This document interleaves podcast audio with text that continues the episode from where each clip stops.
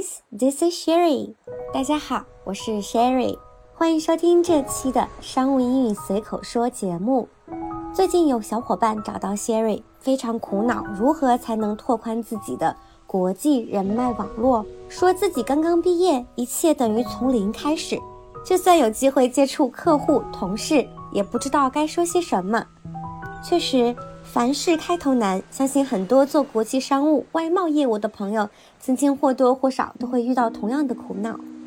因此，这期节目，Sherry 就来帮大家一起梳理那些能够帮助您拓宽国际人脉的思路和英文表达。First, we would find the right person to start. 首先，我们应该找到对的人来开始。And normally, the person should be someone you can learn from. 并且这个人通常是你能从他的身上学到东西的人。那我们应该从什么地方找到这个人呢？其实这样的人通常离我们不远，只是我们通常没有注意到，比较局限在自己的工作部门和小圈子当中。比如我们在外企中跨部门的外国同事，尤其是有合作关系的同事，再或者是外贸业务的外国供应商或者是中间商。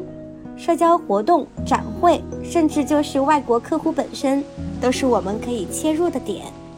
在找准对象后，我们该如何发起话题，勾起对方与你交谈的欲望呢？这里，Jerry 为大家总结了一些模板，可供大家参考使用。不过要注意的是，这些模板不适用于完全陌生或者是第一次见面的人，会让人觉得不礼貌。OK，那我们来正式说一下这些模板。主要分成两类：一，跟工作相关的例句。Hey Alex, I'm still getting a feel for things around here. It would be great to learn about the most exciting thing you are working on right now. Hey Alex，我还在熟悉这里的一切当中。如果你能告诉我你最近在忙的有意思的事情，那就太棒了。Get a feel for something 可以理解成 developed a good knowledge or understanding of something，表达学习和了解某事。Right now 是指现在。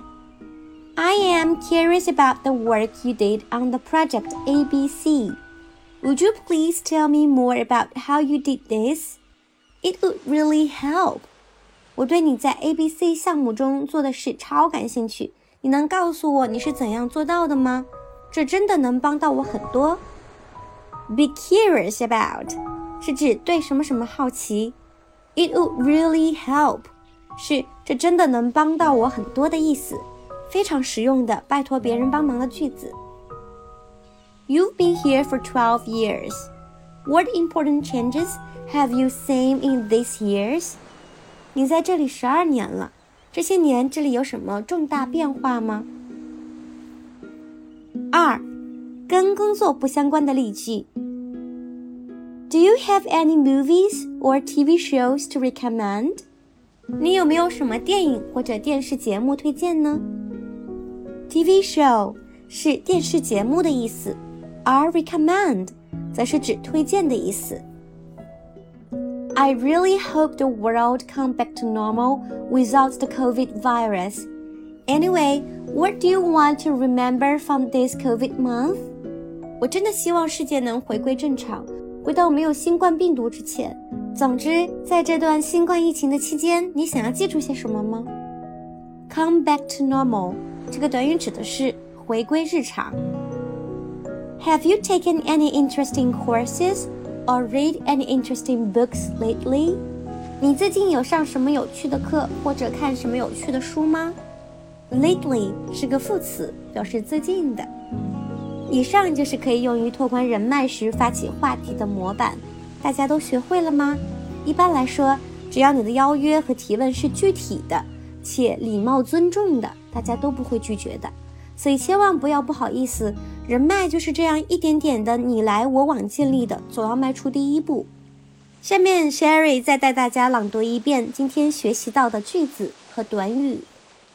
首先是句子：Hey Alex。I'm still getting a feel for things around here.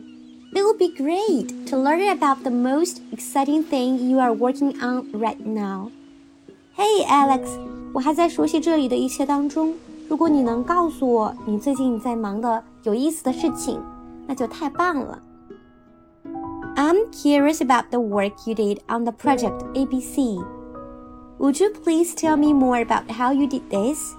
It would really help. 我对你在 ABC 项目中做的事超感兴趣，你能告诉我你是怎么做到的吗？这真的能帮助我很多。You've been here for 12 years.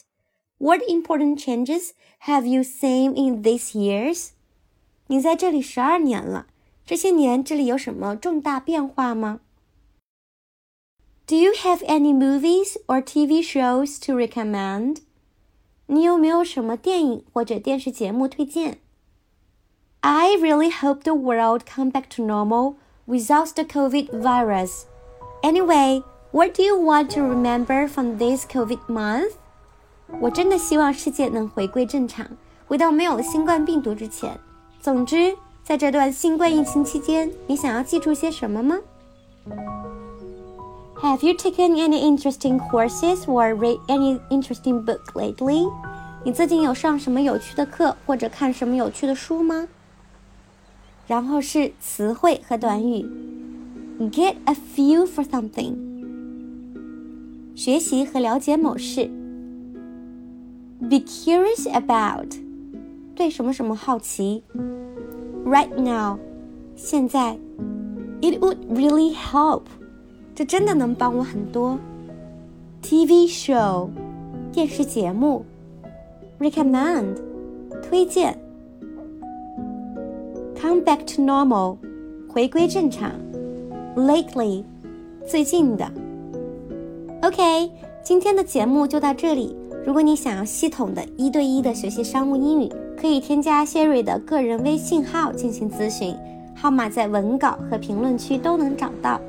同时，商务英语随口说节目每周四晚九点更新。